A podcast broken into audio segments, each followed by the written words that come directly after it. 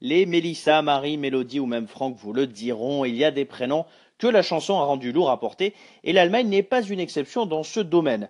Du coup, nous allons aujourd'hui voir trois prénoms lourds à porter en chanson allemande. Numéro 1, Alex. En 1998, le groupe punk de Düsseldorf, die Toten Hosen, est surtout connu de son propre milieu musical. Mais avec la sortie de leur album Ein kleines bisschen Horror Show, ils vont se faire connaître du grand public, notamment avec leur chanson Here kommt Alex. La chanson parle d'un jeune extrêmement violent dont le show d'horreur est décrit comme tabassant régulièrement une personne à 20 avec cette phrase Avec des bâtons ou des pierres, n'importe quelle tête explose au bout d'un moment. La chanson inspirée du film Orange Mécanique parle en fait des groupuscules néo-nazis qui se développaient de plus en plus dans l'Allemagne des années 90. Et du coup, on va écouter tout de suite Here Comes Alex. Numéro 2, ce sera Elk. L'autre grand groupe du punk allemand, c'est Die Ärzte. Alors j'ai déjà fait une vidéo euh, lors de l'épisode du 15 décembre sur YouTube que vous pouvez voir sur le groupe Die Ärzte. Alors dans cette chanson, il s'agit en apparence dans un premier temps d'une histoire d'amour instantanée. Du chanteur tombe amoureux d'une femme qui ressemble, selon lui, à une saucisse, mais en mille fois plus belle, que c'est romantique. Donc après une intro assez calme, le rythme s'accélère et on apprend le prénom de la belle, la grosse Elk. Le narrateur finit par lui briser le cœur, incapable de l'enterrer car il n'y avait plus de place au cimetière pour Elk.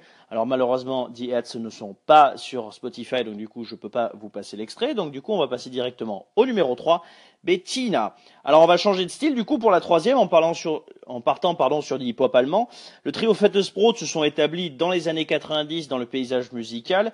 Si dans leur album précédent ils parlaient des dangers de tomber amoureux d'Emanuela, ce qu'on va écouter pardon, tout de suite, cette fois-ci, du coup, par contre, ils vont s'attaquer à Bettina en lui demandant de se rhabiller. Alors, il faut savoir qu'à partir des années euh, du milieu, des années 2000, certaines chaînes câblées avaient commencé à faire des quiz téléphoniques de qualité vraiment très médiocre dans leurs heures tardives.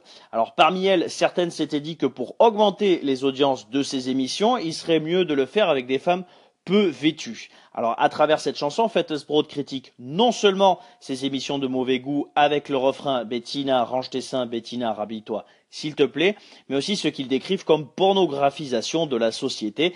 Ils vont aussi mentionner d'autres prénoms de personnalités connues, Penelope, Beyoncé, euh, Alicia, euh, Cameron, etc., etc. Du coup, on va écouter tout de suite euh, Bettina, zieh dir bitte etwas an.